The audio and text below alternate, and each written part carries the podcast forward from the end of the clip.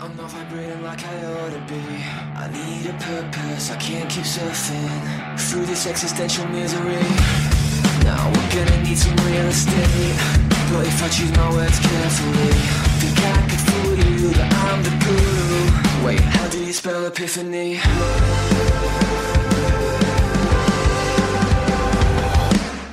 Before the truth will set you free,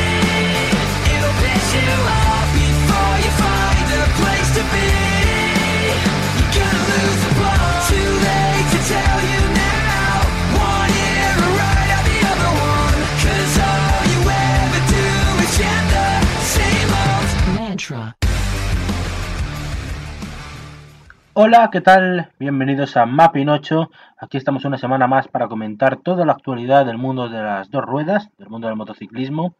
Esta semana, este lunes, para comentar lo que ha sido el Gran Premio de Cataluña de MotoGP en Montmeló. Un gran premio movido que nos ha dejado muchísimo que comentar, muchísimo que analizar, muchísima polémica por otra parte. Y bueno, todo ello lo vamos a hablar con el equipo que nos acompaña hoy. Por un lado, Borja Sánchez, muy buenas. Muy buena, Rubén. ¿Qué tal? Aquí estamos, dispuestos, ¿no? Otra semana más. Dispuestos a- ¿Dispuestos? Hoy, hoy viene, hoy viene bien la cosa. Sí, hoy, hoy está, está golosa, que podríamos decir. Sí, venimos con ganas. Sí. Rosa Alfonsín, muy buenas. Hola, buenas tardes. ¿Qué tal? Bien, con ganas también, ¿no? De desahogarse. Principalmente eso. Y también, Ferran, muy buenas. Hola, muy buenas. Bueno, pues eh, si queréis empezamos ya por la categoría pequeña, por Moto 3, donde tenemos mucho que comentar. Eh, Moto 3, la victoria, como digo, fue para Marco Ramírez, el piloto del Leopard Racing, la primera de su vida, también la primera de un piloto andaluz en el Campeonato del Mundo, por delante de Aaron Canet, que continúa como líder, el valenciano. Tercera posición para Celestino Vietti, que cerró el podio, eh, en una carrera muy de, muy de eliminación, ¿no, chicos?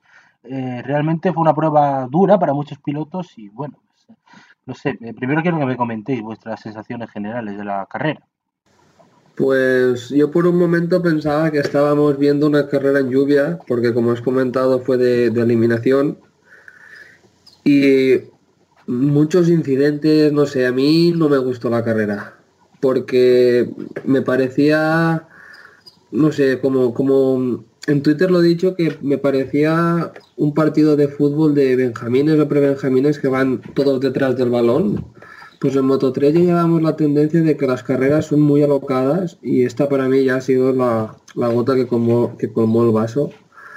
Es que no sé, parece que si no estás primero pasa algo, pues no pasa nada en Moto 3. Si faltan 15 vueltas, si estás quinto, séptimo, octavo, no pasa nada. Quédate ahí y después ya cuando falten 5 ya atacarás, pero no sé, no me está gustando Moto 3 este año.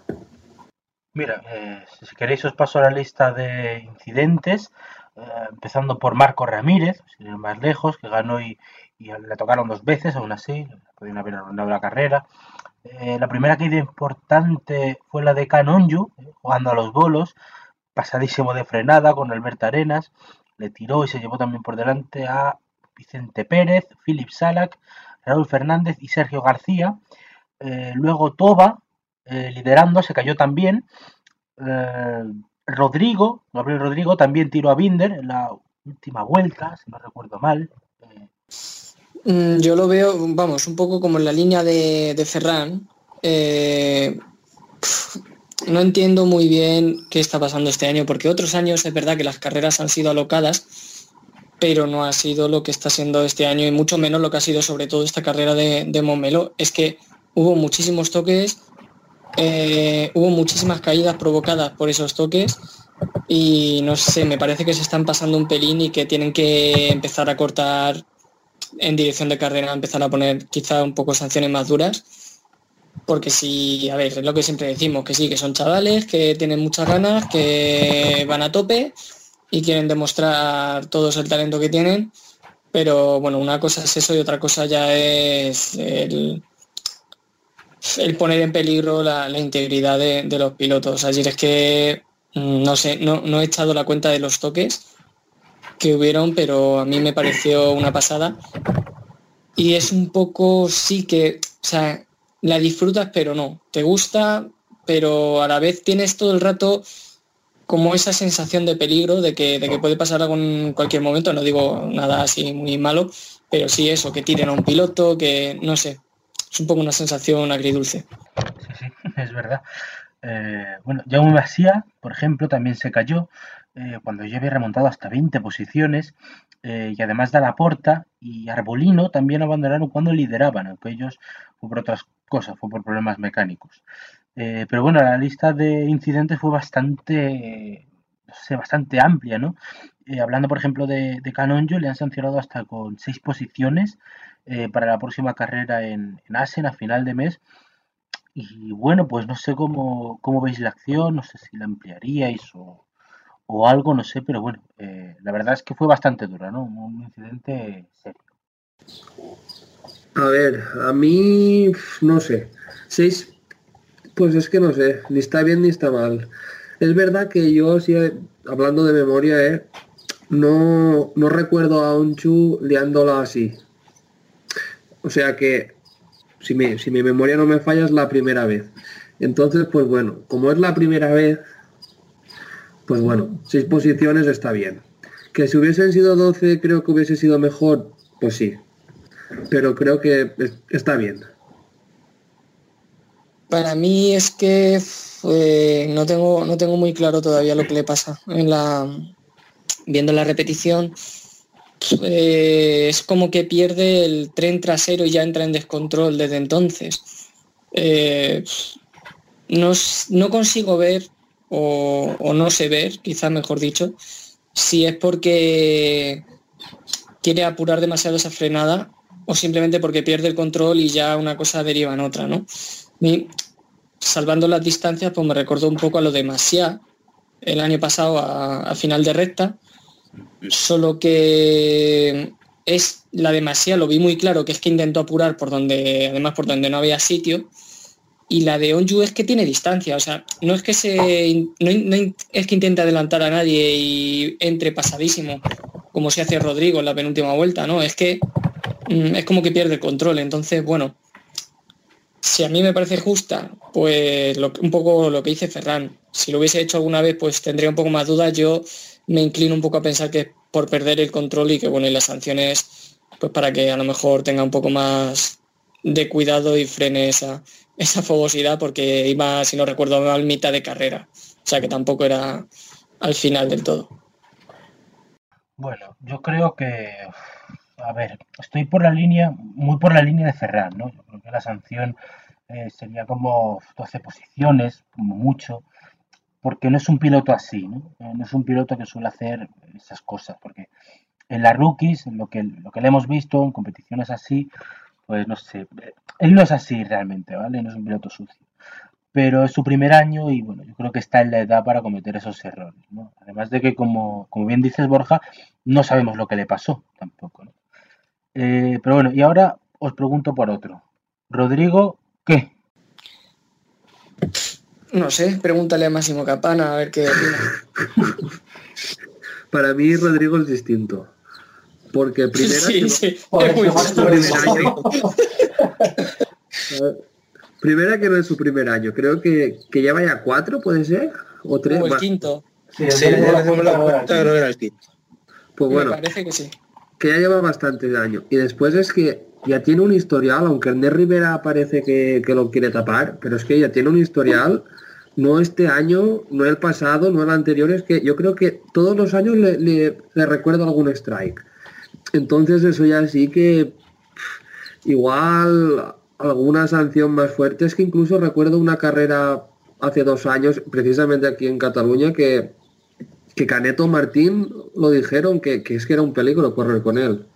Y entonces sí que aunque es verdad que so- entre comillas solo tiró a, a Binder y Onchu creo que tiró a 4 o a 5 al dicho, pero es que esto es distinto. Es que aquí ya tienes un historial detrás y igual que ha dicho Borja que Cano Onchu puede ser un error, no puede ser intencionalidad y demás. Aquí intencionalidad, intencionalidad de tirar a nadie evidentemente no tiene, pero es que ya es un peligro porque no es la primera vez que lo hace ni la segunda. Entonces sí que seis posiciones me parecen pocas.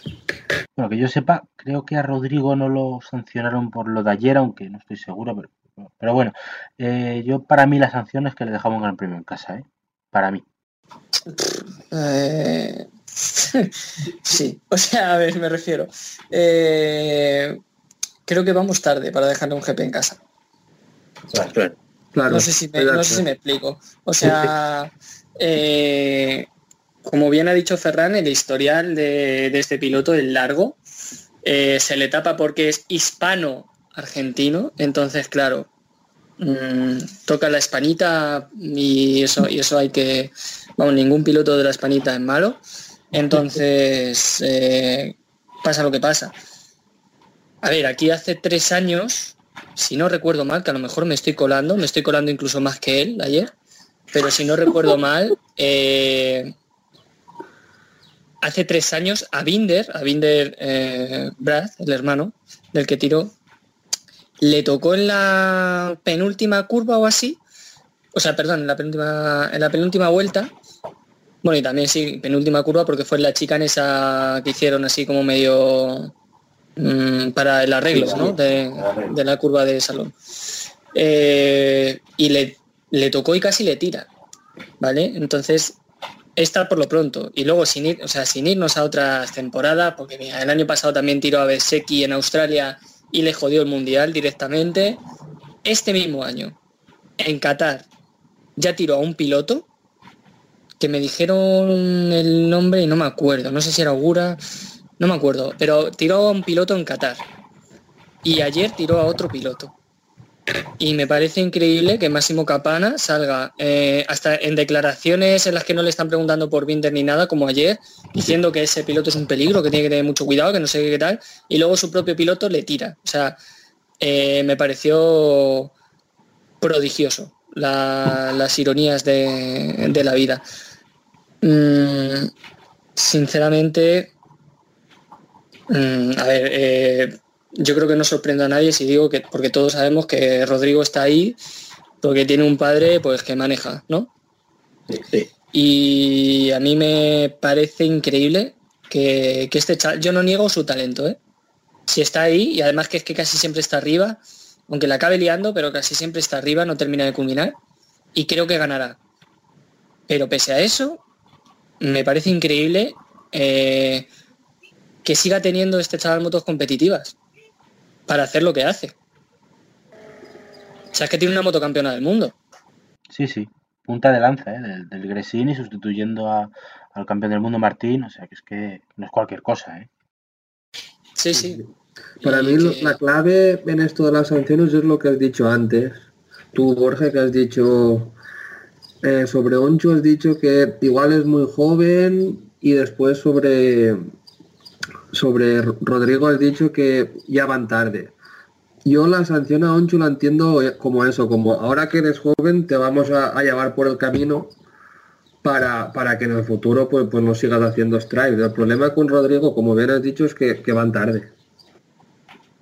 Sí, es que a mí me parece que ya le tendrían que haber dado un toque el año pasado en, en Australia. A mí me parece, porque es que además es eso, o sea, siempre estamos con la cosa de no, Binder, Binder, que sí, que Binder, que ayer eh, le cerró a Masia y prácticamente le tiró y que va muy por encima de- del límite. Y que en Argentina también estuvo a punto de liarla y tal. Claro, sí, sí, sí, sí, son muchas, pero al igual que se habla de Binder, o sea, Rodrigo no se queda atrás. No, Aunque en pilotaje no sea como tan agresivo, tan que mete la moto así, pero siempre la acaba liando igualmente. O sea, ha, ha tirado a muchos pilotos. Y me parece que la, la buena prensa que tiene, eh, bueno, puedo entender por qué es, pero me parece lamentable, sinceramente. O sea, me parece lamentable. Yo creo que Rodrigo forma parte de, de ese grupo de pilotos a los que se les ha permitido mucho a lo largo del tiempo, ¿no?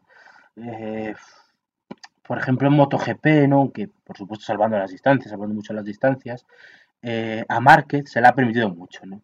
Eh, Moto 2, por ejemplo, eh, yo recuerdo el año pasado cuando Corsi invistió a Oliveira la recta de meta de aquí de Cataluña y para el Gran Premio siguiente decían que eso, que había que sancionarle, había que dejarle fuera un Gran Premio y tal. Periodistas españoles, también internacionales, pero bueno, sobre todo españoles, y me da la sensación de que, que con Rodrigo no existe, no sé, esa llamada a un, un correctivo fuerte, ¿no? Porque, porque es lo que decimos, es que es un piloto con un historial ya, no sé, bastante amplio. Además que es uno de esos pilotos que tú le ves y dices, "Uf, estoy esperando a que la líes prácticamente. Eh, A ver, ¿qué podemos esperar de un campeonato que permite volver a correr a Fenati? O sea, tampoco vamos a, a poner el grito en el cielo por esto.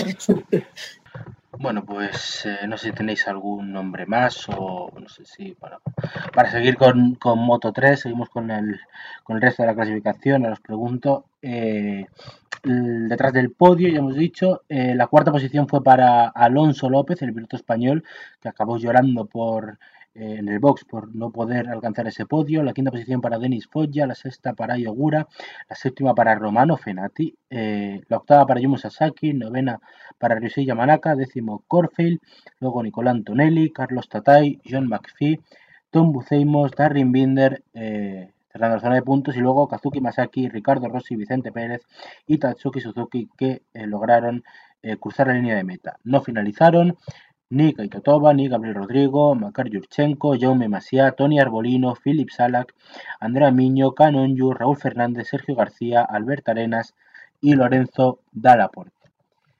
En la clasificación general, destacar que bueno, que Aaron Canet continúa líder con 103 puntos, por delante de Dalaporta con 80, de Antonelli con 75, de Vietti con 68, bien posicionado en la cuarta posición, eh, quinto Jaume Masia con 65, y bueno, pues eh, ya digo, para terminar con Moto 3, no sé si tenéis algo más que decir, algún nombre, no sé si por ejemplo el de Aaron Canet, ya hemos comentado en este programa que eh, la regularidad está sirviendo de, de mucho y se mantiene. Sí, Sí, bueno, habla tú, Borja. no, iba a decir que sí, que Canet, bueno, como lo comentamos hace dos semanas, ¿no? Que era un campeonato que la regularidad la iba a premiar y en Canet se está viendo. Canet hizo muy buena carrera ayer. Mm, Para mí es, el piloto que, más se está salvando, digamos, porque ayer, ah, bueno, ayer además también le sonrió un poco la suerte de, suerte del campeón, entre comillas, porque no lo es todavía, pero va para ello. Eh, de que Arbolino rompió y Dalaporta rompió. Y luego también, pues el propio Gabri se eliminó en solo.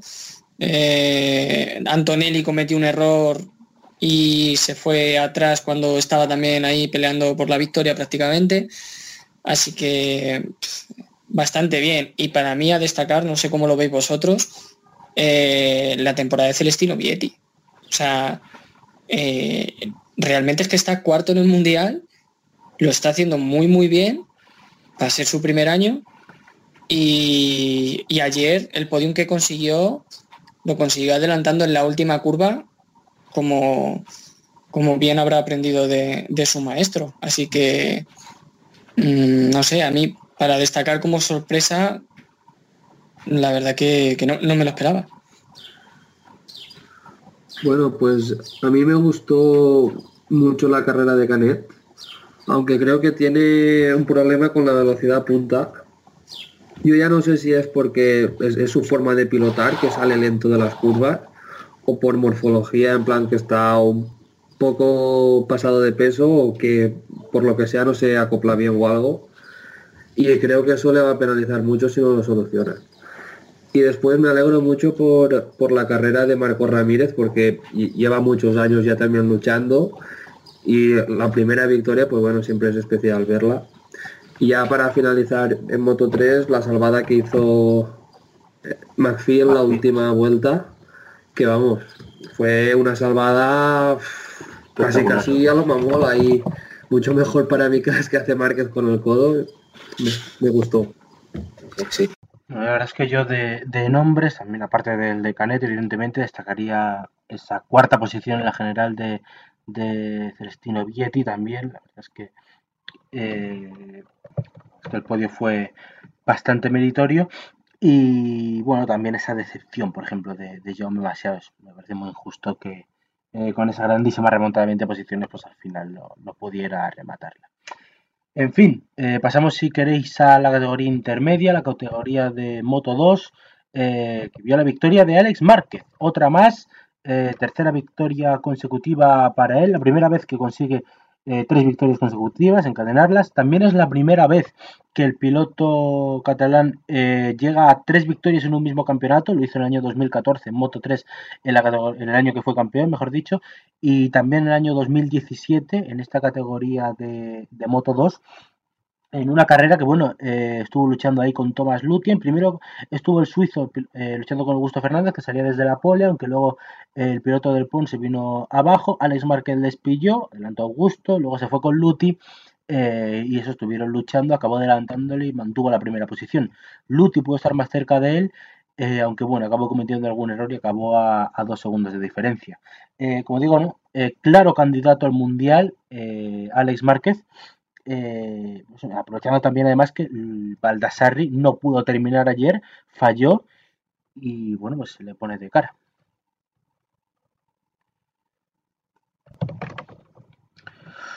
Bueno, eh, yo la verdad es que estoy de acuerdo con, todo lo que estáis comentando. Eh, la victoria de Alex Márquez fue muy buena, fue imperial.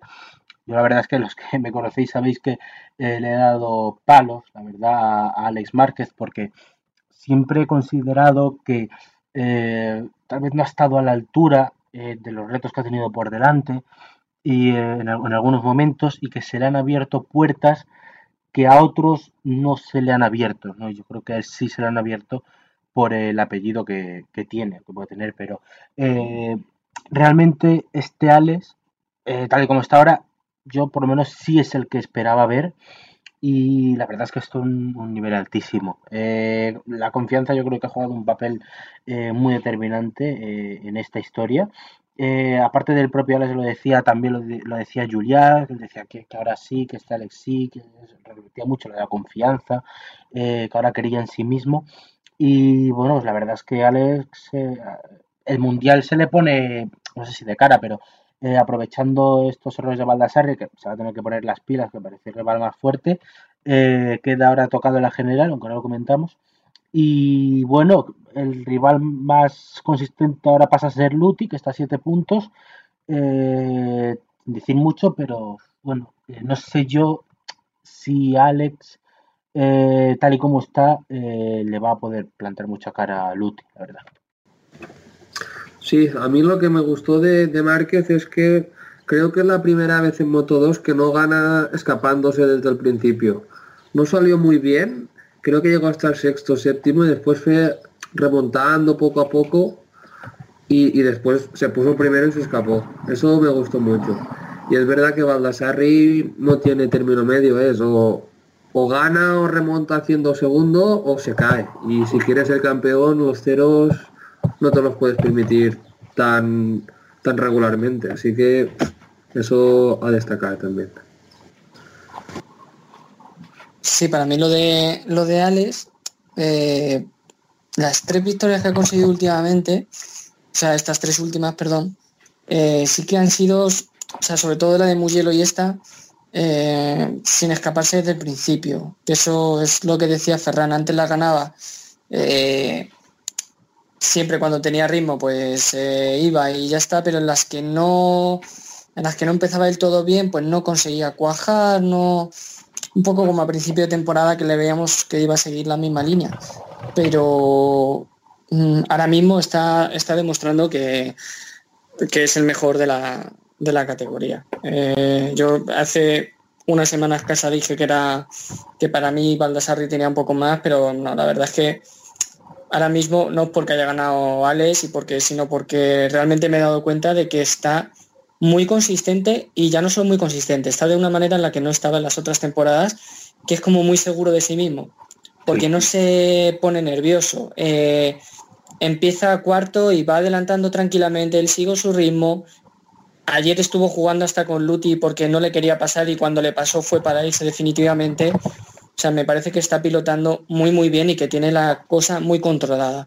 Así que mm, Baldassarri efectivamente ya se puede poner las pilas y no, no permitirse tanto cero porque la verdad que es que mm, tendríamos un campeonato muy bonito si se lo jugasen entre Baldassarri y Alex. Sí, bueno, yo un poco en, la- en- en el camino que han dicho ellos, la verdad que la progresión de Alex Market ha sido muy buena, sobre todo lo que ha dicho Borja, ese cambio de chip mental, que hasta el propio piloto lo, lo dijo en las entrevistas, ¿no?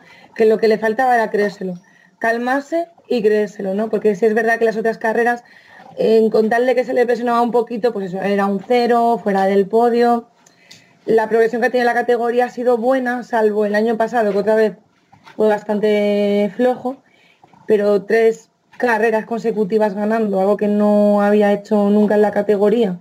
Y bueno, creo que tres consecutivas, creo que, que nunca. Creo que ni, ni siquiera en Moto 3.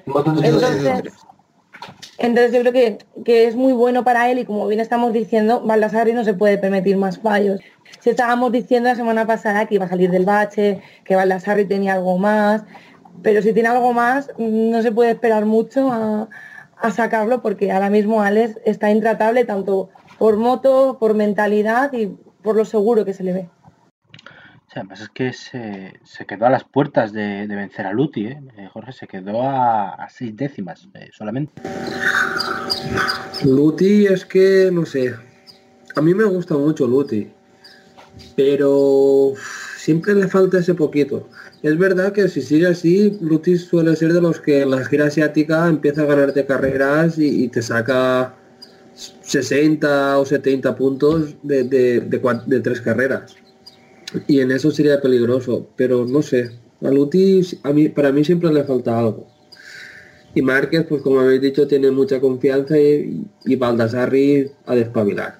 Y después yo no descartaría a Jorge Navarro, que creo que son cuatro podios en las últimas cinco carreras. Es verdad que no lleva una Calex, que sobre el papel su equipo pues no es tan puntero como Estrella Galicia, Pons o, o Dinabol, pero bueno, mientras esté ahí, le queda el beneficio para ver si, si puede ganar o no. Sí, es un poco lo que lo que ha dicho Ferran. Nos centramos mucho en, en- bueno y tú mismo también, Rubén.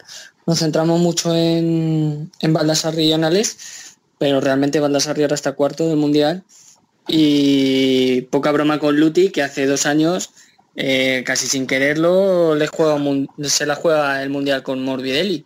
O sea que, que estuvo ahí bastante pues Morbidelli parecía em- el más fuerte con diferencia y con la tontería Luti con la regularidad, o sea que no se anden con tonterías que te pueda parecer El año por ahí. anterior, ya, ya- ya el año que anterior, perdona que te corte, a, a Rabat y a Zarco casi casi que, que les gana, ¿eh? Sí, también, es que realmente, claro, tiene, lleva tantos años que, bueno, salvo el año pasado que subió a MotoGP y no consiguió ningún punto, pero, pero lleva muchos años ahí y sabe mucho de la categoría. Entonces es, es un piloto que sí que es verdad que ha de tener en cuenta. Y Jorge, pues un poco como Vietti en Moto 3, para mí la, la revelación. Yo te voy a cambiar el nombre, eh, la revelación. Eh, para mí, Bastianini, eh, fíjate, porque ojito a la quinta posición que, que hizo.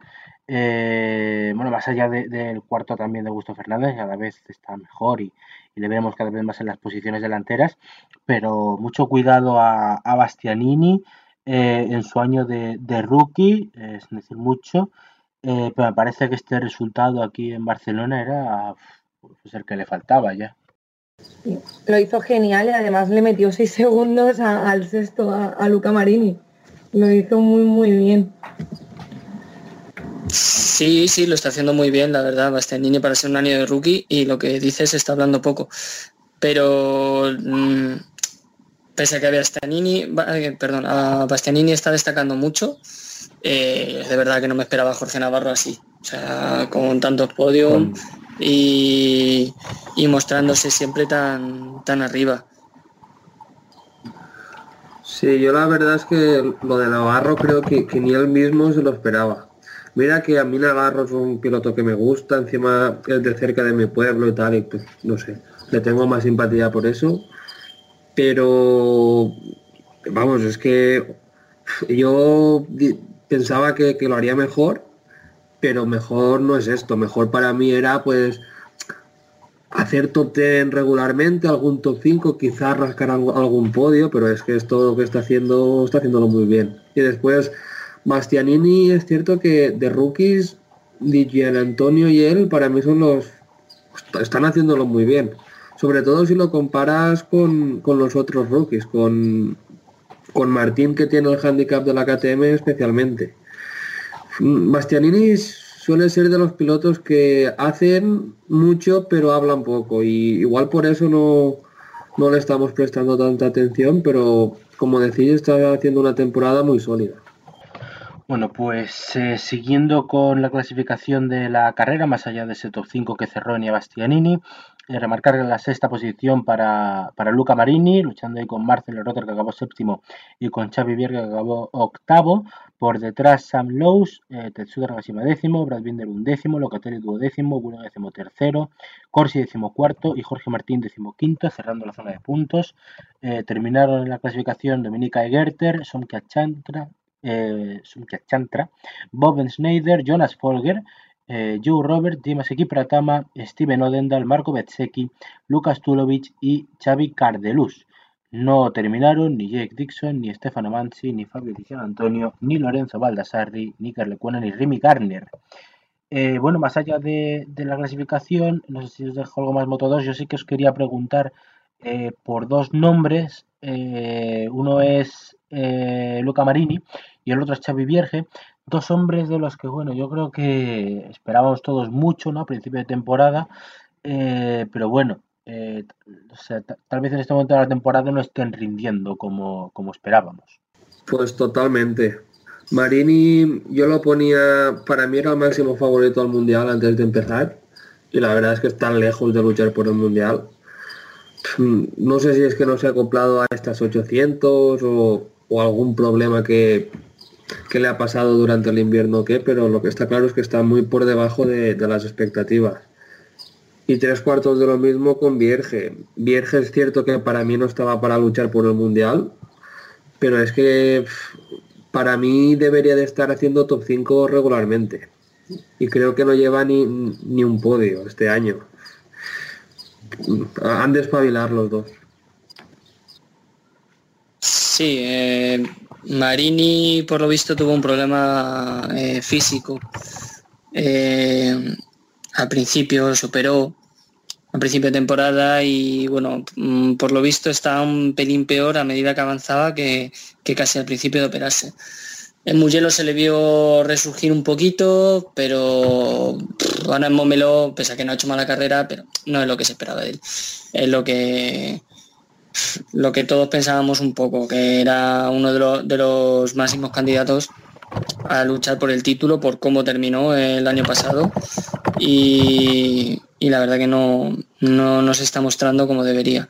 Y luego de Viergue, pues pues sí, sí que también esperábamos un poco más, quizá no al, nivel de Luca, eh, pero bueno, ahí sí que me pierdo un poco, no sé si está teniendo problemas de adaptación o, qué le está pasando, pero sí que está un pelín por debajo de lo que, de lo que creo que debería estar en, el equipo en el que está además y con Alex como compañero de equipo dominando.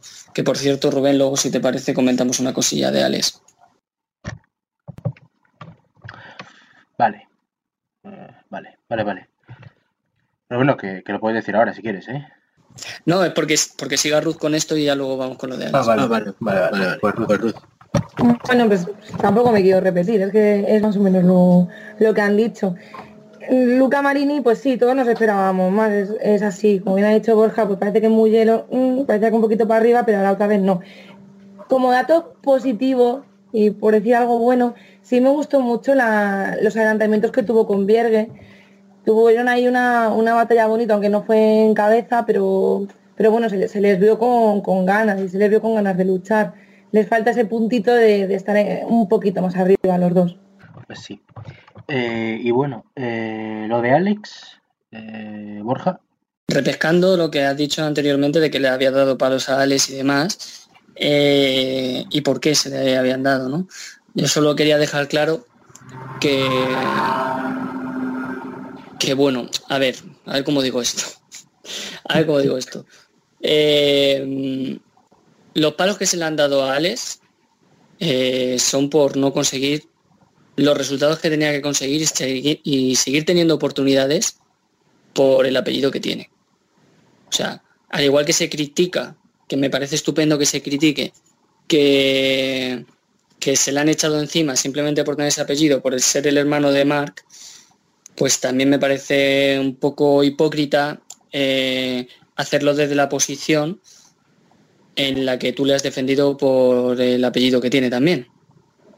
No sé si me estoy explicando. Sí, sí. Eh, es una posición eh, un poquito oportunista también, ¿no? O sea, yo lo comenté ayer también, es que eh, me parece que esta crítica eh, de la gente que piensa que, que los que le hemos dado palos a, a Alex lo hemos hecho por el apellido, ¿no?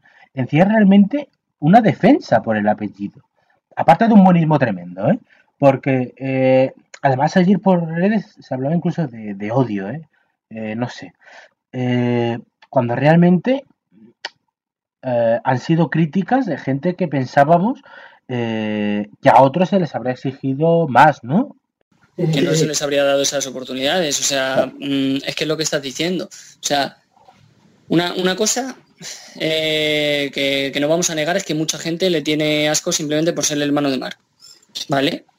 Y eso para mí, a mi modo de ver, es lamentable, porque, bueno, eh, es el hermano de Mark, pero no tiene, vamos, no tiene culpa, entre comillas. O sea, que quien piense malo de Mark, pues no tiene por qué pensarlo de Alex, aunque sea su, es, es su hermano, lógicamente le va a defender. Pero Alex no ha hecho realmente nada. O sea, que además es que un piloto más correcto que Alex te encuentras pocos. Y nadie ha negado tampoco el, bueno, nadie, eh, hablo por mí y por los que lo vemos de este modo, ¿no? Eh, nadie ha negado nunca tampoco el talento que, que Alex tiene. Realmente lo tiene. ¿Vale? Realmente lo tiene. Pero hemos visto pilotos que se han ido yendo abajo eh, por situaciones de estas y no se les ha dado esa oportunidad. Y pilotos también campeones del mundo. No estoy hablando de, de cualquiera. Eh, entonces, mm, es lo que tú has dicho. Me parece de un oportunismo acojonante el ahora tirarse encima de, de todo esto cuando simplemente, eh, vale, ahora lo está haciendo muy bien, estupendo. ¿Dónde estabais cuando hace dos años que ya llevaba el 3 en la categoría y no conseguía ni una victoria, prácticamente ningún podium? ¿Dónde estabais? Cuando se decía eso, ¿se decía por el odio que se le tiene a Alex por ser el hermano de Mark? ¿O se le decía porque realmente se le estaban dando oportunidades que a otros pilotos no se le darían? A mí lo, lo que me parece es que eh, el quedar de bueno eh, diciendo esas cosas, así como, venga, eh, que yo, yo aquí no nunca critico nada ni a nadie y ahora mm, me las doy aquí de, de bueno, meto un hachazo a todo el mundo y todos están felices. Tampoco es eso, ¿eh? O sea, es que solamente quería mostrar... Es que yo creo que hay un problema de, de objetividad. O sea, sí es verdad que mucha gente, como has dicho, se odia a Alex Márquez por el simple hecho de llamarse Márquez, pero las personas que hemos dicho que se esperaba más de él, creo que no es nada criticable que se critique por el hecho de que es que el año pasado terminó sin una sola victoria, por así decir. Entonces, como es un piloto que desde siempre ha tenido una moto ganadora, sus compañeros han sido campeones del mundo y este chico hizo un 2016 nefasto, un 2017 regular y un 2018 bastante flojo. Claro, y es que me voy a, es que me voy a ir al ejemplo más claro de esto. Luis Salón eh, peleó por un mundial de Moto 3 hasta el último momento. Mm. En el anterior, con una moto totalmente inferior, eh, también hizo, un- es que creo que fue subcampeón ese año también. Eh, a Luis Salón tuvo un año en el Pons y en cuanto vio que no daba resultados, Fuera. le ventilaron. Sí, sí, sí. Sí. O sea que... Y también tenemos el ejemplo de Nico Terol, ¿no? sé, no sé si fueron uno o dos años en Moto 2 que mal y se quedó sin moto. Sí, se quedó sin moto directamente. Buen ejemplo ese también, Ruth, sí. Eh, o sea, es que mm, yo creo que cuando se critica algo así, eh, o sea, realmente es lo que has dicho, Rubén. Quien le defiende de esta manera es, es que realmente le está defendiendo por, por el apellido. O sea, es que lo que lo que están criticando lo están haciendo ellos mismos. Una forma de destacar, ¿no? Una forma como decir, no, yo diciendo. Sí, sí, es que es, que es eso. Eh, y a mí eh, lo que me, me repatea es el hecho de, de- de dar lecciones cuando lo que realmente estás haciendo, lo que estás haciendo es defenderlo por apellido, Alex. Eh, y además es lo que decimos, lo que ha dicho Borja. Eh, aquí no hay odio contra Alex Márquez. En este programa al menos no, ¿eh? Aunque hay gente que, que sí le odia, ¿no? Por apellidarse Márquez. Pero las críticas que hacemos, los que no le odiamos, que son perfectamente legítimas. Yo, por ejemplo, creo que la gota que debería haber colmado el vaso para él eh, es la de 2018, ¿no? Además, ya lo decíamos entonces, aunque, aunque en 2017 consiguió pues, tres- esas tres victorias que decíamos eh, y se le dio bien, eh, a pesar de lo que se esperaba, era que luchara por el título, por un título que finalmente pues, pues no consiguió. Pero es que el año pasado, el año pasado fue... Es que Mir se quedó a, a veintipocos puntos de él, siendo rookie. Y yo, sinceramente, eh, este año me esperaba que, que Vierge pudiera echarle mano, incluso si no se adaptaba a la nueva Moto 2. Claro, es que es la sensación que dejaba de- del 18. Y, y bueno, pues llegar ahora, en su quinto año, a sacar pecho con estos argumentos que decimos, pues la verdad es que me parece muy oportunista. Y es que, o sea, nadie dice que lo que digamos nosotros llevásemos razón, ¿eh? O sea, ojo, esto también lo quiero dejar claro. O sea, que nosotros opinásemos que se le están dando más oportunidades que a otros pilotos mm, por el apellido que tiene, es totalmente debatible. ¿Vale? Sí, sí. Yo, al contrario que esta gente que estamos diciendo, no me creo con la verdad absoluta. O sea, es debatible. A mí me pueden argumentar, no, pues eh, no, por esto, por esto y por esto. ¿Vale? Yo puedo seguir creyéndolo y puedo estar perfectamente equivocado. Es que lo, es que lo puedo estar. Pero bueno, es, es mi opinión, es lo que yo creo y no lo estoy haciendo desde una falta de respeto, desde un odio, lo estoy haciendo desde mi punto de vista. Eh, y, y eso sin dar lecciones, ¿no? Claro, y, el, y el- lo que dices tú, el oportunismo, es que me gana otra carrera y estoy viendo a esta gente pidiendo la Repsol Honda de Jorge Lorenzo para Len Márquez.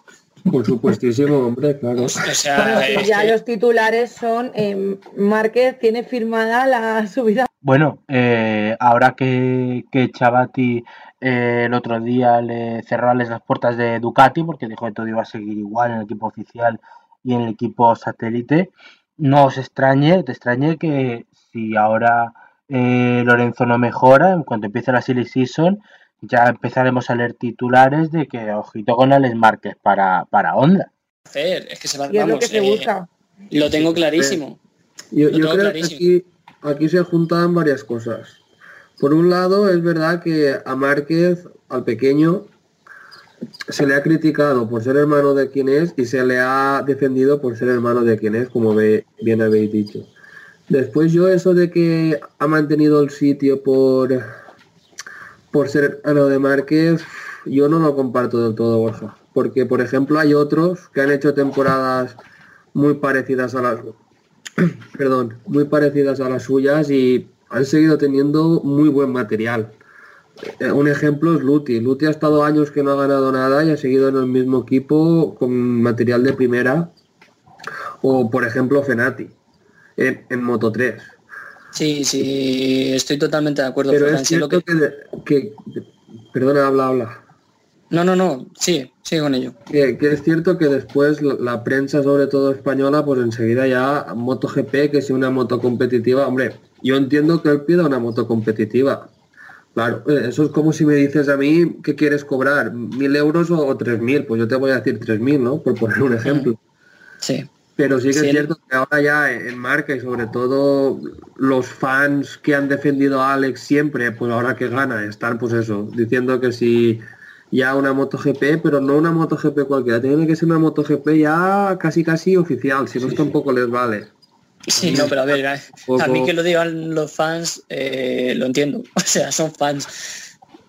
No sé si me explico, lo de que lo digan los fans Ya. es normal. Ya, eh, vale. eh, Entiendo, ellos entiendo. quieren lo mejor para su piloto, pero lo que lo digan eh, profesionales, periodistas profesionales, ahí es donde es un poco más preocupante.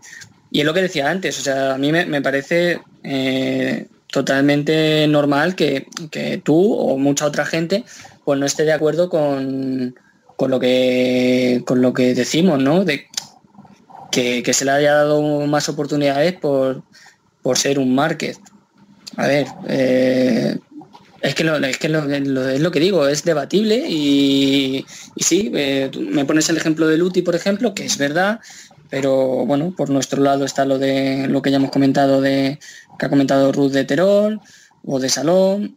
En fin, es totalmente debatible. Yo no digo que tengamos que llevar la razón, insisto, pero que, que bueno, que es el, punto de vista es este y que se critique a gente que tenemos este punto de vista por el buenismo, pues es un poco lo que venía yo a, a traer mm, a raíz de lo que había dicho Rubén antes. Pues nada, eh, yo creo que ya ha quedado clara nuestra, nuestra opinión sobre este tema y bueno, podemos pasar a bueno, terminar con Moto 2, con esa clasificación general, con Alex Márquez, eh, líder con 111 puntos, le saca 7 a Thomas Luti con 104, la tercero Jorge Navarro con 89, cuarto Baldassarre con 88, quinto Marcel Rotter con 73, sexto Luco Marini con 68, séptimo Augusto Fernández con 67 y octavo Enia Bastianini con 56, luego Winter 44 y Remy Garner con 41.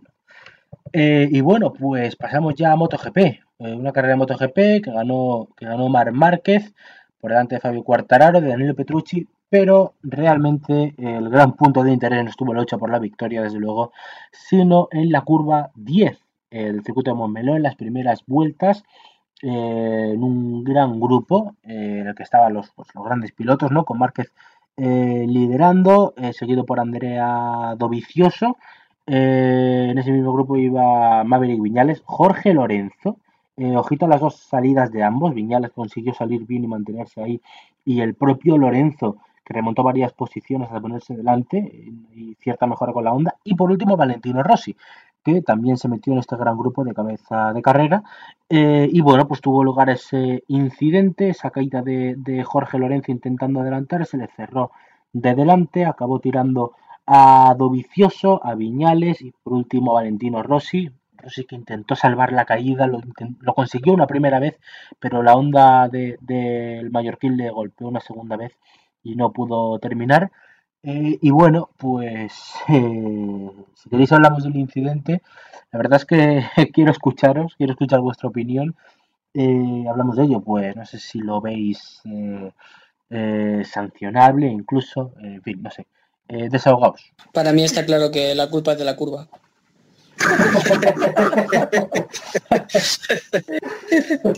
Es que, es que creo, que creo que esa frase nos dejó a todos Sí, sí, con sí. cara de emoji, ¿no? De, ¿Qué está diciendo este hombre?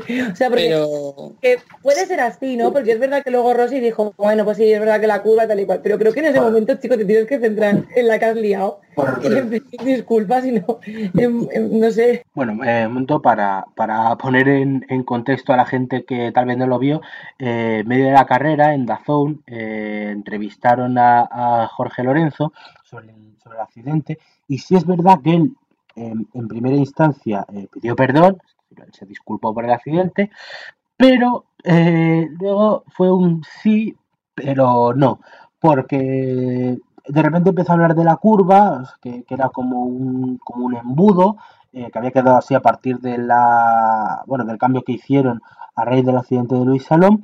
Y entonces fue eso, una disculpa, pero a medias, ¿no? Porque le echó la culpa eh, er- a ese embudo de la curva, a pesar de que le entró pasado de frenada.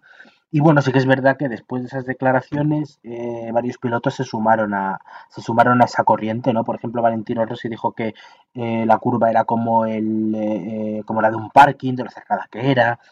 Márquez también la criticó, en fin. Pero es verdad que, como decimos, las declaraciones quedaron raras. Las declaraciones quedaron muy, Muy raras, muy raras. O sea, él pidió perdón, eso que, eso que quede por delante. Él pidió perdón y vamos a dejar claro, yo creo que desde ya, y en esto vamos a estar los cuatro de acuerdo, que es un lance de carrera. ¿no? Sin más. O sea, se le va adelante, luego entramos en los por qué y demás, pero se le va adelante y bueno, se lleva tres pilotos mm, cuyos nombres pues hace que la magnitud de esto sea mucho mayor. Que eso también hay que tenerlo en cuenta. Pero pero hostia, macho, eh, el, decir eso y luego decir es que la curva 10 está mal hecha, o sea, no me jodas. Por la curva 10 están pasando todos, tronco, solo te has caído tú y no sé. eh, poquito de, no sé, de sentido común. Sí, pero yo creo que fueron declaraciones muy Lorenzo. O sea, yo, decirte, no me deja de sorprender, pero al otro lado es como, bueno, pero ¿qué esperábamos que dijera, no? Siempre hay, un, siempre hay un culpable, si no es la moto es el equipo, si no es el equipo pues es el circuito, pues esto ha sido la curva. Que es lo que decimos, que al final todos le secundaron, ¿no? Que es verdad que esa curva, pues bueno, que es muy cerrada, que tal, que cual. Pero creo que no era el momento de centrarse en eso. O sea, te están entrevistando después de lo, de lo que has hecho, de lo que has hecho, no, ¿no? De lo que ha pasado, que hemos dicho, bueno, que sí que es un lance de carrera. Y es como me sí, pido perdón, mm, echa por tierra tres fines de semana, tal y cual, pero oye, que es que la curva es, es que estaba en un mal sitio. A ver, yo, yo creo que es, es verdad lo que dice Ruth, que no que, que esas declaraciones, de mi opinión, sobran. Lorenzo es bastante de hacer declaraciones fuera de lugar, pero tampoco hay que olvidar que esa curva realmente es un embudo. Pero bueno, es que es un embudo esa curva, es un embudo, pues no sé, la curva 1 de Austin, es un embudo la curva 1 de, de Asen, y hay muchísimas curvas que son un embudo en el calendario. Lo que no entiendo yo es dónde va a ser la segunda vuelta, creo que era, o la tercera. La segunda, Mm, tipo lo que he criticado antes en Moto 3, de que van todos como pollos sin cabeza, pues creo que, que eso mismo hizo Lorenzo. ¿Dónde vas en la vuelta 2 o 3 a hacer eso? Si tienes más ritmo, vas a terminar delante, y si no, pues, pues vas a terminar detrás, ya está. A mí me parece que es que se vio arriba y con la temporada que está teniendo, las ganas que tenía de mostrar eh, pues que puede estar ahí, pues claro, y más eh, pues con la salida que hizo. Llevaba neumáticos blandos como Márquez, mientras los otros iban con medios y duros, que eso también creo que es cosa a tener en cuenta, en plan que él dijo, ostras, o aprovecho ahora o, o ya no.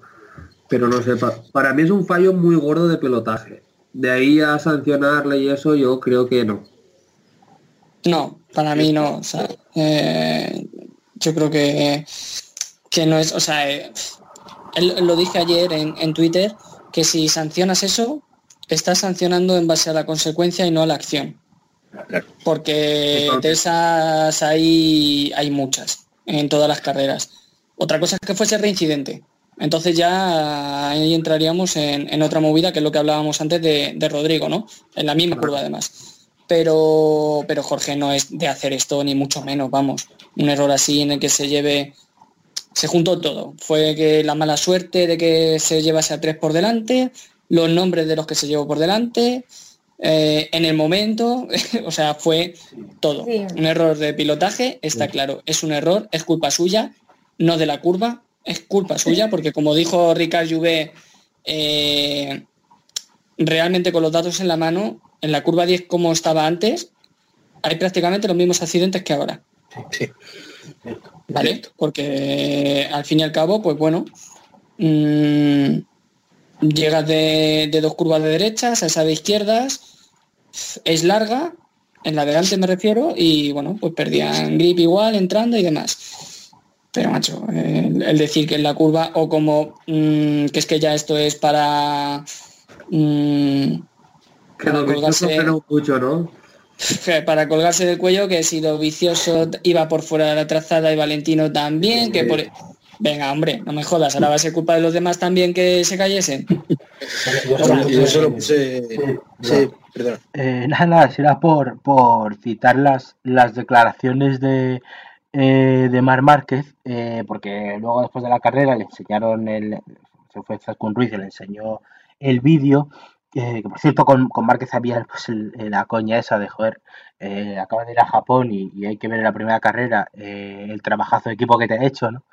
Eh, y el caso es que Márquez eh, o sea, lo vio el accidente y dijo, bueno, ahora que lo veo, pues no sé, eh, me da la sensación que el, accidente es, de Lorenzo, pero bueno, es verdad que Viñales no va por la trazada buena y tal. Y entonces quedó así como, bueno, la culpa repartida, ¿no? Eso dijo que, que, la trazada la tenía Lorenzo y que Viñales no no iba por la suya.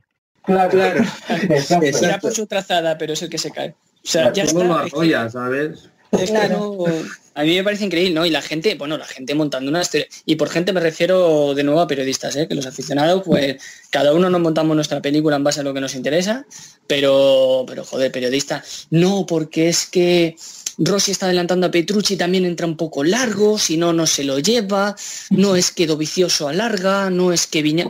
Tronco, o sea, de verdad, en serio, que os habéis convertido todos en Nadia. El año pasado el, el incidente de Jerez es culpa de Dovicioso por irse largo y este es de los demás también por estar donde no deben cuando Lorenzo se cae. O sea, es que, es que me parece- esto es tremendo ya. o sea, A ver, es- es que. A ver, yo. No sé, yo, yo, yo admito que yo soy la primera que yo le he metido Pablo a Lorenzo, ¿eh? Porque, pero de siempre, o sea, no solamente ayer, de siempre porque, porque no me gusta su forma de ser y, y he aprovechado cualquier ocasión. Yo lo admito. Pero. ¡Hooligan! ¡Eres una hooligan! Yo, pero yo lo admito, ¿no? Pero luego también, igual que admito que a mí pilotando Jorge Lorenzo me encanta, lo que no me gusta es cuando abre la boca. Pero está clarísimo que fue un lance de carrera, fue un error. Lo que hemos dicho, la mala suerte de que al ser al principio de la carrera, pues van todos muy juntos y te llevaste por delante pues a tres. ¿A qué tres te llevaste? Te llevaste a dos miembros de un mismo equipo y te llevaste al contrincante más consistente o que más cerca está de luchas el mundial con Márquez, por así decir. La situación es complicada. Hablando un poco de lo que decís de las reacciones, esta es la reacción de Valentino, que fue como muy light, dicho así coloquialmente. Bueno, entiendo lo que le ha pasado a Lorenzo, el mal momento que está pasando, y luego están las declaraciones de Dovicioso y de Viñales mucho más tajantes. Para mí las dos son igual de respetables, las dos reacciones. ¿Por qué? Porque estás enfadado. O sea, mm, Viñales se veía luchando por el podio. Entonces, yo, yo entiendo que esté enfadado y diga, no, pues se merece sanción. Aunque nosotros viéndolo desde fuera, digamos que no. Solamente quería aclarar esto, ¿vale? Porque ¿Sabes, sí, ¿sabes lo que pasa? Bueno, sí, sí, perdón. no, nada, eso se, se tacha muchas veces a Viñales de, de bocazas, a- a- también a Dovicioso que ha hecho alguna vez alguna declaración rara, pero creo que en este caso hay que entenderle, porque el enfado puede contigo en ese momento. Sí, yo, yo pienso como tú también, yo a Viñales le entiendo. Sobre todo porque aquí le habían sancionado. Para mí una sanción totalmente justa la de Viñales y, muy peligrosa porque no puede ser que pases por met- meta y no te enteres si, ha parado, si, se ha terminado el entrenamiento ya o no. Entonces creo que era como que, que llovía sobre mojado. de, estás caliente, que un fin de semana que parece que te va bien, te tiran y ha pasado media hora de que te han tirado, tampoco ha pasado tres horas. Claro. Y después que venía de una sanción y como que se acumula todo. Yo, yo a Viñales, aunque no comparte lo que dice, lo entiendo también. En eso voy por tu línea. Bueno, es que eh, se juntan para mí eh, muchas cosas, ¿no? Es que no hay que olvidar eh, que Viñales, más allá de la mala temporada que evidentemente está haciendo, ¿no? Tuvo el accidente con Morbidelli en Termas de Riondo en Argentina y el de Peco Bañaya en Le Mans, que se lo llevaron puesto, ¿vale? Y que no acabó en los grandes premios. Y entonces este es el tercer cero eh, que no es culpa suya, ¿no? Podríamos decir. Y bueno, además es que pues eh, se juntó que después de la sanción eh, del sábado, el domingo salió bien. ¿Os acordáis? El último programa yo lo dije en la porra, que confiaba en él si salía bien para hacer podio. Y bueno, pues se juntó eso y lo de, lo de Lorenzo, pues que estaba cuarto. Es que estaba cuarto, rodando en las posiciones delanteras. Y por ejemplo, me quedé con las declaraciones de Valentino al respecto y me gustaron muchísimo. eh, que son las de alguien que sabe mejor que nadie lo que es estar delante, ¿no? Y que te puede dar las ganas cuando necesitas un buen resultado. Con lo que dijo de, de que entendía lo de Lorenzo y tal, que un lance de carrera, etcétera. Em, por ejemplo, con Valentino mucha gente se, se acordó de lo que de lo que pasó con Stoner, del accidente que tuvieron, de la ambición es mayor a tu talento y tal. Y bueno, eh, yo solo para, terminar decir que a mí me parecen comprensibles los dos puntos de vista, eh, la sanción y el de no, sobre todo en el caso de Viñales, porque para terminar que ya termino digo que eh, Maverick eh, al final de la- bueno, en medio de la carrera cuando lo entrevistaron pidió esa sanción a Jorge Lorenzo que saliera último eh, en Asenin. Pero bueno, hay que decir que eh, dirección de carrera también optó por, por no investigar nada. Y- Yo es que creo que todos los pilotos han hecho esa caída alguna vez. En plan, que caes tú y, y te llevas a alguien por delante. Hombre, tenemos la de Todos. Pedrosa, de... Pedrosa, Rossi, Lorenzo, Iannone. También es verdad que, como he dicho antes, Ruth, Lorenzo justamente en esta misma curva, creo que fue en 2016, Con Llanones, sí. con Giannone, y, y- y le dijo de todo que para mí es lo mismo, es un error de pilotaje, que lo puedes cometer. Si cometes uno a la temporada no pasa nada, si cometes uno cada tres carreras, pues entonces ya, ojo. No sé. Pero que no tocan mal, o sea, Lorenzo, Claro. que decirte, él no comete errores. Lo que le hacen cometerlo. Claro. Es que, Claro, es que es él no comete errores. A ver, es que lo que lo que ha dicho Ferran, todo, todo el mundo ha cometido errores de esos. Yo más que el de más que el de Jerez de Valentino, que es como el primero que se viene a la cabeza, pero hay que recordar que allí era en lluvia, ¿eh? O sea, la situación es diferente. Yo más que de esa me acuerdo de la de Asia en 2008, eh, cuando tiró a De Puñet en la primera vuelta en la, en la horquilla de izquierdas, en la curva 1, 2, 3, 4, en la cuarta. Eh, la primera curva de izquierdas con neumático frío se cayó y arrastró eh, llevándose a Randy. A ver, mm, pues es que caídas de estas, pues, eso, siempre, y lo que ya hemos hablado, la magnitud que tiene y todo lo que todo lo que hemos dicho. Pero lo de Viñales, pese a que es entendible, eh, no yo no lo veo bien lo que lo que dijo, ¿eh? porque o sea, tú no puedes poner al nivel eh, ir a 80 kilómetros por hora cuando alguien todavía está en sus entrenamientos. O sea, que tú pases por debajo de la bandera eh, no quiere decir que haya terminado el entrenamiento para todos. Ha terminado para ti. Pero tienes que tener cuidado porque puede haber otros pilotos que vengan en vuelta. Entonces tú, eh, imaginaos que Cuartararo le, le da de lleno. Es que La de verdad verdad es que que- se puede liar. Claro, entonces tú no me puedes eh, poner en comparación eso, por mucho que sea en un entrenamiento, que, que el, error de, Lorenzo, porque al fin y al cabo pues es un error en el que por, por mala suerte se lleva muchos por delante. No me lo puedes poner en comparación. O sea, estamos en lo de antes. Se, se sancionaría en base a las consecuencias y no a la acción. De hecho, a mí lo de Viñales cuando le dijeron tres posiciones me pareció hasta poco, ¿eh? O sea, lo tengo que decir, en mi opinión. Pero me pareció hasta poco porque mm, tela la que se podría haber liado ahí. A ver, si es verdad que a lo mejor es como un poco contradictorio lo que dijo con lo que pasó el día anterior. Yo no estoy de acuerdo con lo que dijo Viñales ni con lo que dijo de Dovicioso, que Dovicioso también iba tirando para el camino de, de la sanción.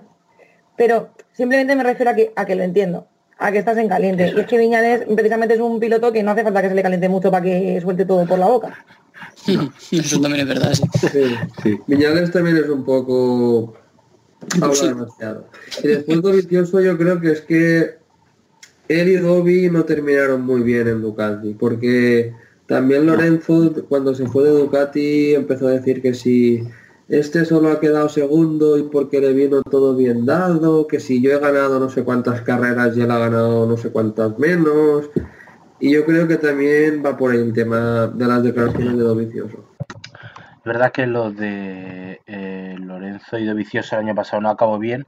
Incluso recuerdo a finales de la temporada, bueno, de de 2018, las declaraciones de, de Lorenzo, no, de Vicioso, diciendo que Jorge nos había sacrificado por el, por el equipo incluso. O sea que es verdad que, que no acabó bien eso. Muy bien. Hubo palos mutuos. Sí, sí, sí. Eh, había, había un pique muy claro y sí que puede ser pues que todo venga de ahí, ¿no? Sea, te lo hace Jorge encima en un fin de semana. Es que esto, para tenerlo en cuenta también, ¿eh? en un fin de semana en el que Márquez estaba teniendo complicaciones. Es que, o sea, creo que, que Márquez no hubiese ganado la carrera. no, yo creo que tampoco lo hubiese ganado, ¿eh? No... Y con la salida que hizo Dobby y tal... eh, Además, se libró del accidente por nada y menos.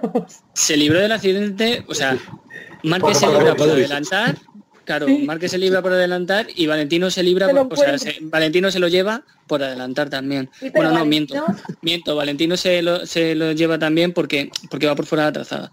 Sí.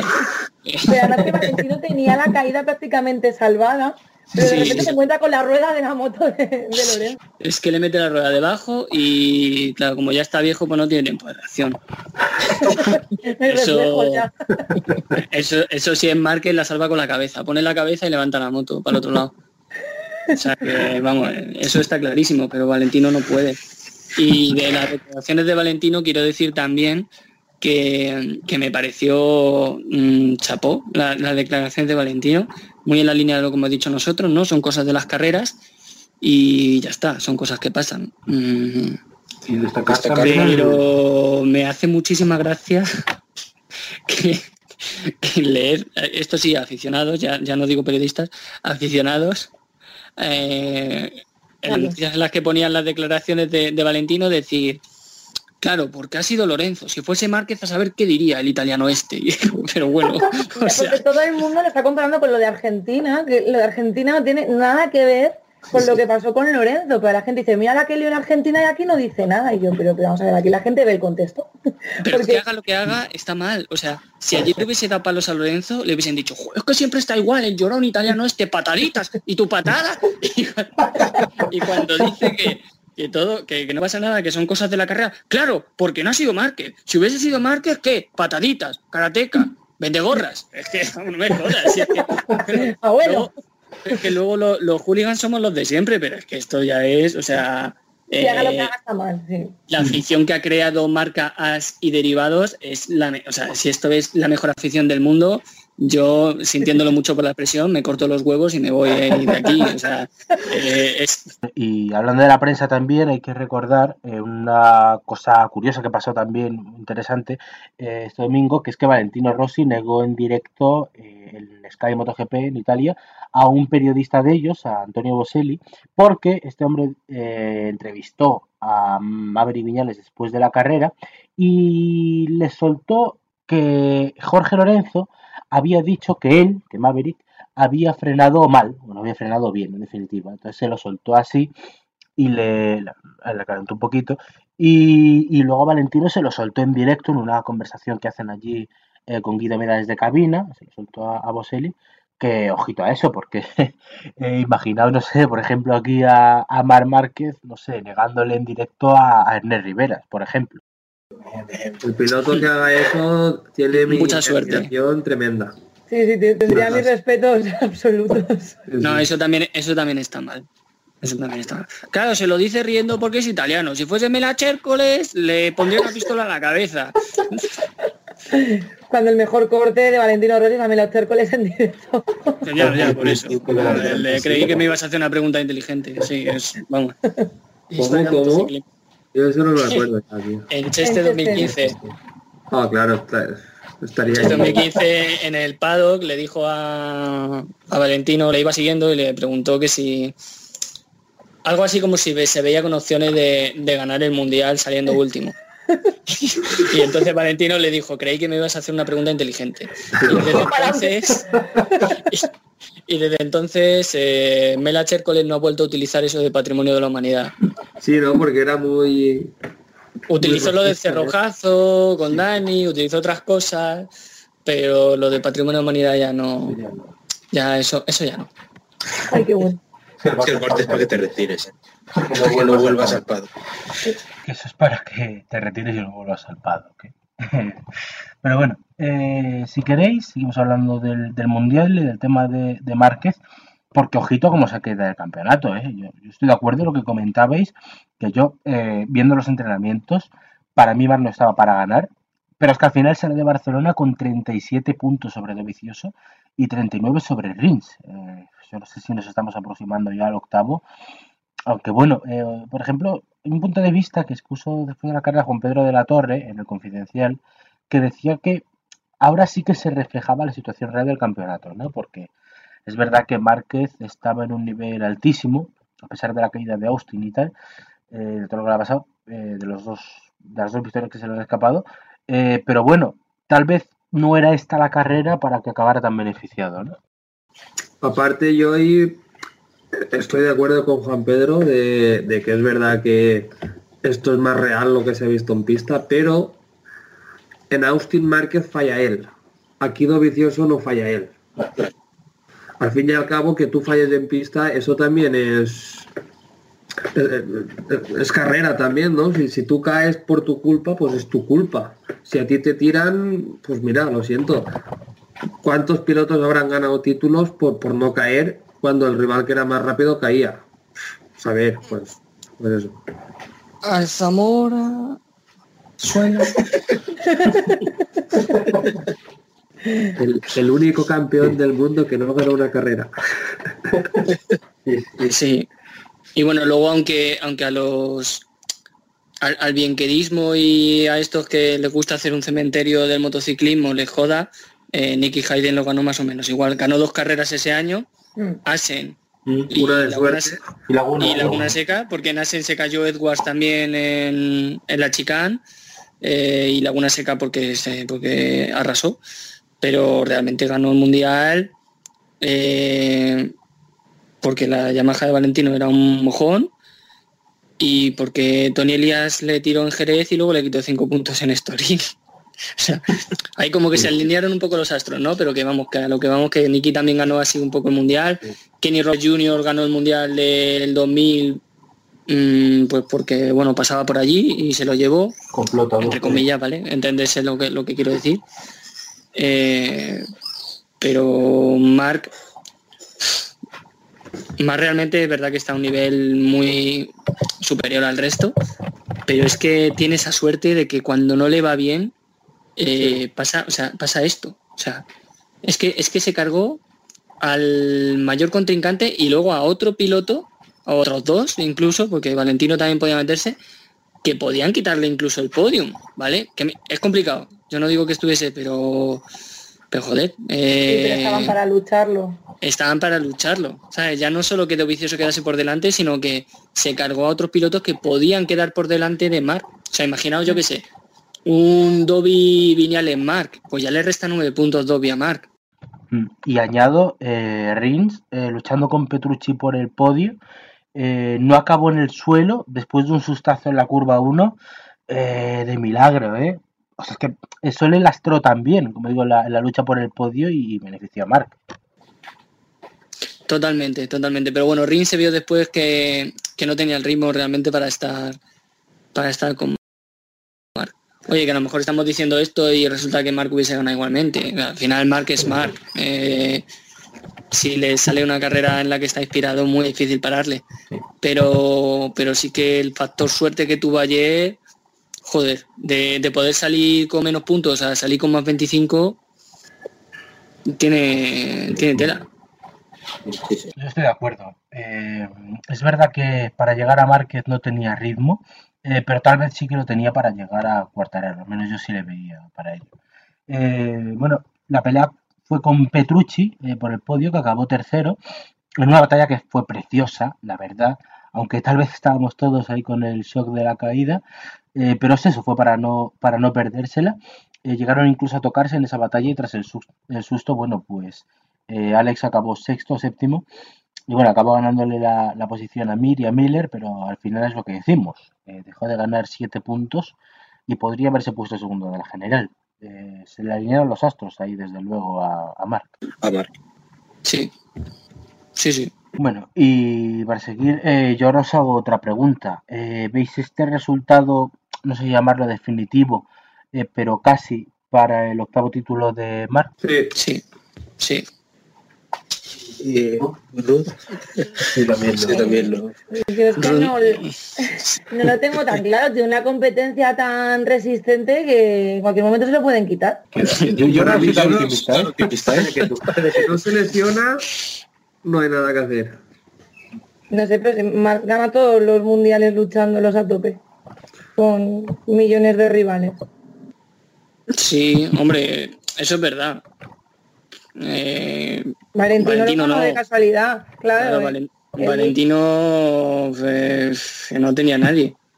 y Tenía siete Gibernau, ¿sabes? Porque porque Max hay un cuatro veces campeón del mundo, pues ese quién era, ¿sabes? O sea, vamos a ver. Y todavía. Eh, ese no es nadie. Y luego un piloto de la talla de Capirosi, eh, campeón del mundo también, pues tampoco, tampoco era nadie. Eh, Barros, mm, nah, nah. No, no me lo puedes comparar con un cuartararo y no. Mm, No, Porque no, los- no, no, porque- no, porque no de- los de- debo, Los de, además. los de Lorenzo de después tampoco se cuentan. Claro, es que Tampoco. no, no, porque ganó sin rivales. De hecho, como dicen muchos, fue llegar al Mundial eh, Lorenzo, Stoner y Márquez y no ha vuelto a ganar ningún Mundial. Se conoce que el de 2008 y el de 2009 lo ganó jugando a Play o algo, porque, porque no, está- no estaban ni Lorenzo ni Stoner y se conoce que en 2015 cuando quedó por delante de Marc era también una era una fantasía aquello. Pues eso que yo no lo tengo tan claro. No, yo, yo- Yo sí, yo sí, sinceramente. Lo he dicho en modo irónico, obviamente sí. Eh, No hay nada que- ¿Sabes? Es que eh, yo creo que a Mar le queda un cero por hacer, sinceramente. Lo que pasa es que eh, el resto es muy difícil que no falle. Eh, Es que además que si no tuviese el nivel que está mostrando, pues todavía podríamos decir, pero es que, a ver, está claro que va a ganar todavía muchas carreras. Son puntos que les mete a los demás. Para que los viciosos le recortasen lo que ha dicho Ferran, se tendría que, que lesionar o perderse alguna carrera por X, eh, cosa que, que tampoco es, ¿no? O sea, tampoco es cuestión de que se lesione para hacer más interesante el mundial. Eh, lo que pasa que es una pena, ¿no? Que en ocasiones en las que se puede ver un poco más reñido, pues resulte que pasa esto y. Y bueno, pues no. Aparte de, de quitarnos ya de por sí una carrera que pintaba muy bonita, ¿eh? Sí, sí, Porque, porque pintaba bonita, yo creo que en la vuelta 2 todos en cierto modo desconectamos un poco de decir, pero ¿qué ha pasado aquí? ¿Qué, qué ha- qué ha sido esto? Reinicien la carrera, por favor. Y a mí en verdad me, me dio rabia porque aparte de, de todo, es que nos robó una batalla muy bonita este incidente. Y al final, pues es lo que decimos, ¿no? Desconectamos la, la batalla entre Petrucci y Rins. Yo creo que no la vimos igual porque estábamos todos con el shock de, de lo que había pasado. Efectivamente. Y bueno, Cosas de eh, las bueno, carreras. sí. Sí, desde luego. Ismael. Eh, Eh, Bueno, pues siguiendo con la clasificación, más allá de esa victoria de Márquez y Fabio Quartararo, decir que bueno, la lista de abandonos fue larga, ya que solo finalizaron 13 pilotos. Eh, ya digo, más allá del podio de Petrucci, terminaron cuarto Alex Rins, quinto Jack Miller, sexto Joan Mir, séptimo Paul Espargaro, octavo Takaki Nakagami, noveno Tito Rabat, décimo Johan Zarco, undécimo Andrea Iannone, duodécimo Miguel Ángel Oliveira y décimo tercero Jafiz Siarín.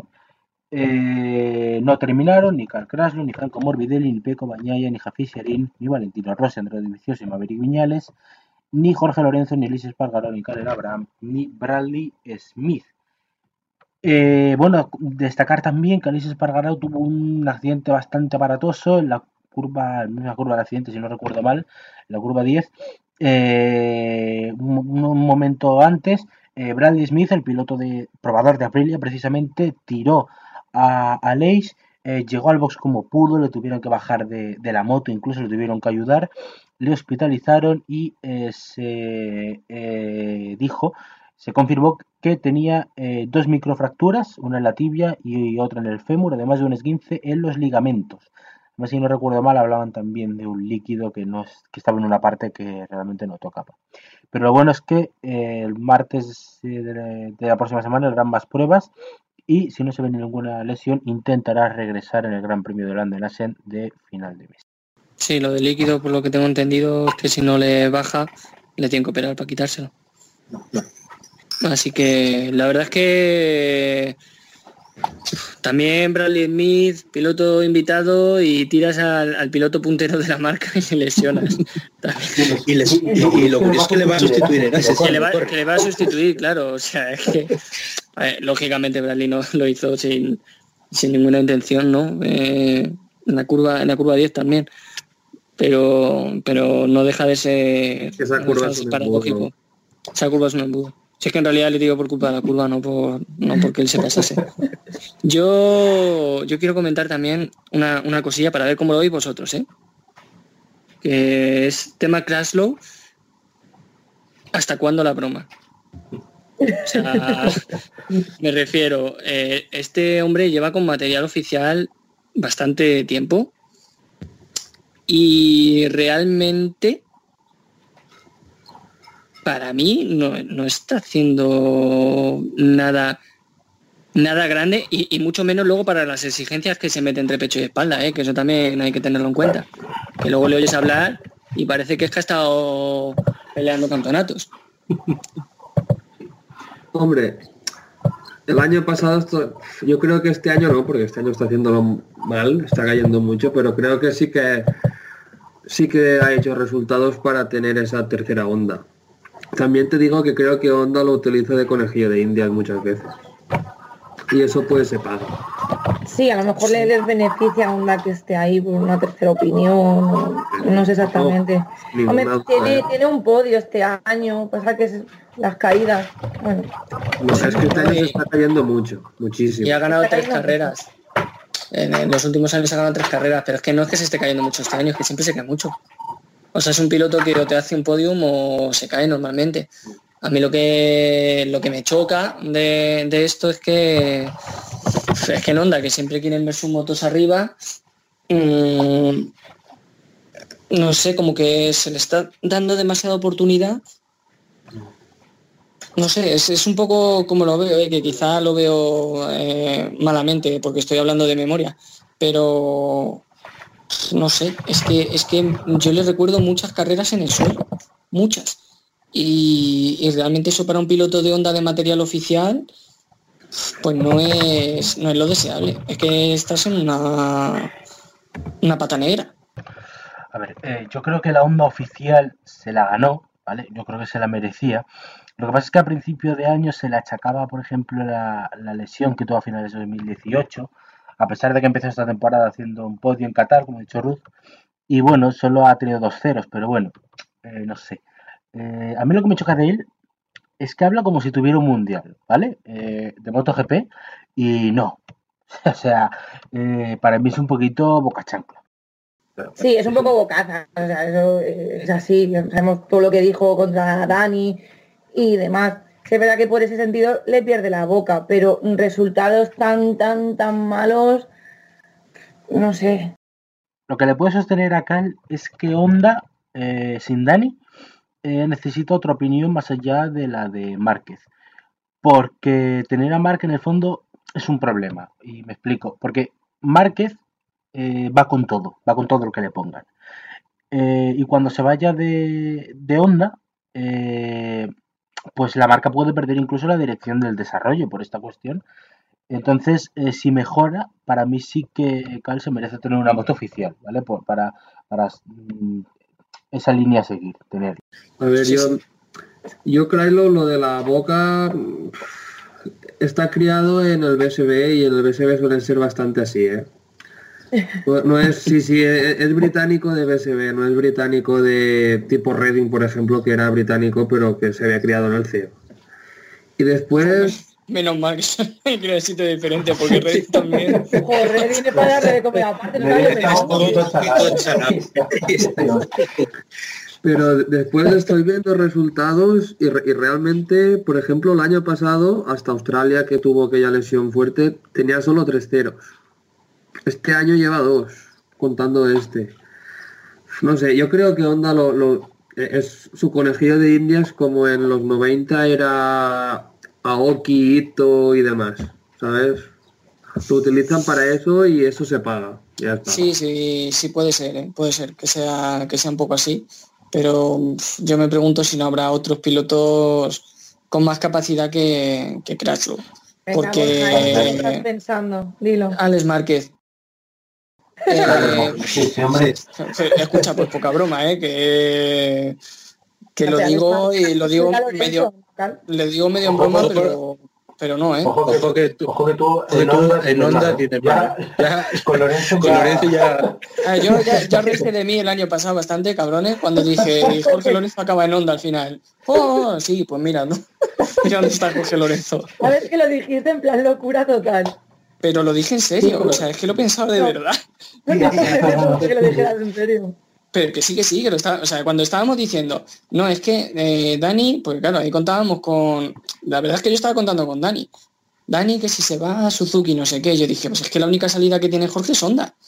Y dije, joder, ¿por, por qué Honda no va a contar con Jorge realmente? Si Dani se va, no sé, lo pensaba como en serio, porque en Yamaha estaba complicada la cosa. Así que, pero bueno, que, que lo que decía de Kraslo, que si no hay otro piloto que pueda hacerlo mejor que él y que pueda ayudar a desarrollar una moto bien, porque pff, hablamos de la caída de Jorge que es de rookie, pero la de Kraslow mm, también ¿dó- ¿dónde iba? ¿A coger moras? ¿O, o dónde iba? Es que no sé qué intentó. Ahí se, se precipitó. Él mismo ha dicho que, que iba a buscar el podio y que, y que nada, que la primera que tuvo se, se lanzó y que lo perdió todo. Joder, es que se, ti- se tiró desde, desde la curva. Se tiró desde muy lejos. Es que sabes qué pasa, que esa curva luego se cierra mucho. Estaba en un sitio muy malo. ¿Quién pone esa curva? Claro, es que es- esa curva es peligrosa. Mira, mira, a un yo le pasó igual. Lo que pasa es que se lleva gente por delante. pero- esa, esa curva ahí está mal puesta. Momelo está mal puesto en general. decir. Y bueno, pues eh, para ir cerrando ya ¿no? con, con la categoría reina de MotoGP, vamos repasando la clasificación, eh, la clasificación general, que queda con Márquez, líder con 140 puntos, luego Andrea de Vicioso con 103, Alex Rins con 111, Danilo Petrucci, que se mantiene con 98, Valentino Rossi con 72, Jack Miller con 53, Fabio Quartararo con 51, Takaki Nakagami con eh, 48 y eh, Paul Espargaró eh, con 47 puntos. eh, que eh, bueno, eh, Ruth que no estaba muy optimista con el fin de semana, aunque, aunque acabó puntuando. Eh, pero no es muy realista. Ya, ya. Es que la parrilla no es muy realista. O sea, él salió contento, ¿no? Y estaba Pedrosa también por allí. Sí. Pero no, no es nada realista lo que, lo que vimos ayer. verdad. Se cayeron muchos por delante. Bueno, hay que decir que, que Paul Espargaró tenía marcado en, en rojo también este circuito, como el de, el de Italia y el de Mugello, porque no es decir que no es tampoco su, su circuito fetiche.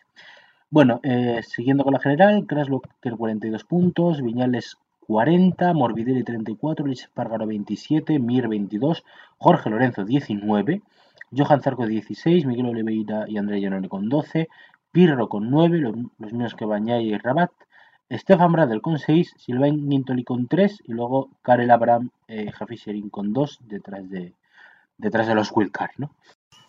Gana la victoria. pero bueno, Sabemos todos que el año que viene va a estar ahí, ¿no? Damos- lo damos por hecho con Karel.